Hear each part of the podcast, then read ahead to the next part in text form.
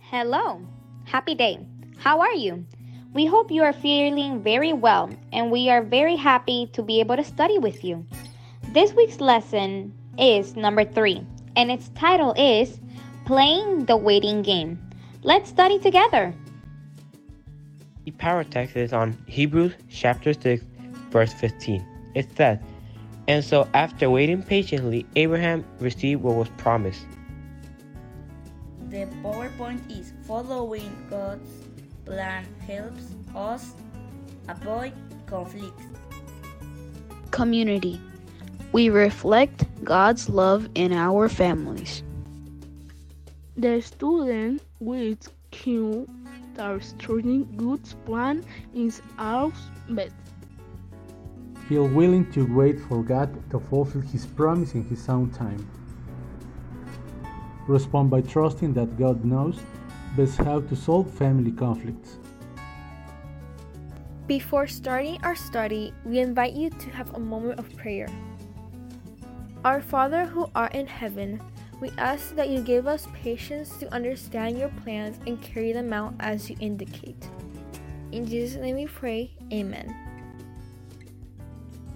God promises Abraham and Sarah a son, but they give up waiting for God to fulfill his promise in his own time. Believing that they have to somehow help God to fulfill his promise, Sarah, according to the custom of the time, suggests that Abraham make her servant girl to be his wife to raise up a son for him. As a result, Ishmael is born to Hagar, and when Isaac is born to Sarah, according to God's promise, it brings a great deal of conflict and suffering to the home. This is a lesson about community. We can learn from this story to trust God's plans for our families. God promises that obedience to His will brings blessings to our families. Following God's guidelines and trusting His timetable helps us avoid conflict situations. Waiting. It's such a hard thing to do. Wait for Christmas, wait for your birthday, wait till school's out, wait till you can drive. Be patient, your parents say. That's because parents know the results of impatience are usually disaster. Abraham and Sarah lived at a time when a large family was a great honor. By the age of 75, they were still childless. By then, they had probably given up on having children. Then God spoke to Abraham and told him he would be the father of a great nation. No doubt the promise gave Abraham and Sarah a new hope, and the waiting began again. Yet several years after the promise, no child was born. You have given me no children, Abraham finally said to God. So a servant in my household will be my heir. Genesis 15:3. This man will not be your heir, God said, but a son who is your own flesh and blood will be your heir. Then God showed to Abraham by night the starry sky and said to him, Look up at the sky and count the stars, if indeed you can count them. The Lord then promised to Abraham, So shall be your offspring. So they waited and waited and waited some more. Ten years went by, and still there was no baby. Abraham and Sarah finally ran out of patience.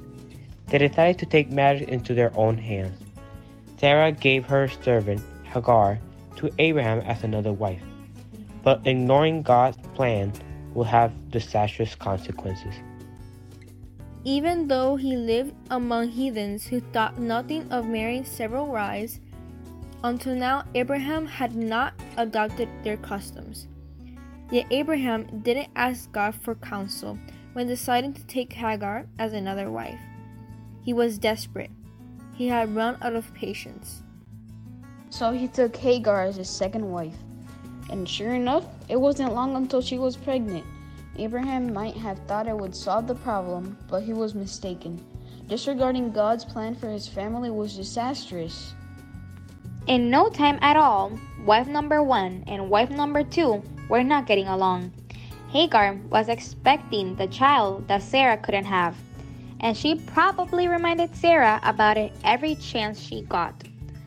Sarah ran to Abraham. You are responsible for the wrong I'm suffering, she wailed. I put my slave in your arms, and now that she knows she's pregnant, she despises me. Your slave is in your hands, he replied. Do with her whatever you think is best. Genesis 16 5 and 6. Sarah was certainly angry, jealous, even mean. She mistreated Hagar, and Hagar ran away to the desert. Out there in the desert near a spring, an angel found Hagar all alone. Go back to your mistress, he said, and submit to her. You are now pregnant, and you will give birth to a son. You shall name him Ishmael, for the Lord has heard of your misery. So Hagar returned, and Ishmael was born. At long last, Abraham had a child, a son who he loved, and things seemed to settle down. But just as a roof that has been fixed superficially and haste keeps things dry for only a while, Abraham's family problems were far from over. It was until several years later, when Isaac was born to Sarah, that Abraham found out how big of a mistake he'd made. The conflicts between his two wives and their sons became unbearable and tore his family apart. If only Abraham had trusted God. If he had waited for him to fulfill his promise in his own time, Abraham could have saved himself a lot of grief. Abraham was desperate for the heir God has promised and charged ahead with his own plan for a son. It wasn't until he was an old man that he finally learned he could trust God with everything in his life, especially what was most precious to him his family. Don't forget to study and learn the power text. And so, after waiting patiently, Abraham received what was promised. Hebrews 6, verse 15. We have prepared activities for you to review this lesson. You can find them in the description of this video. Leave us a little message in the comment section and tell us if you liked the activities. invite you to subscribe to the channel, ring the bell to activate notifications, and share this video with your social networks. May God bless you and keep you safe.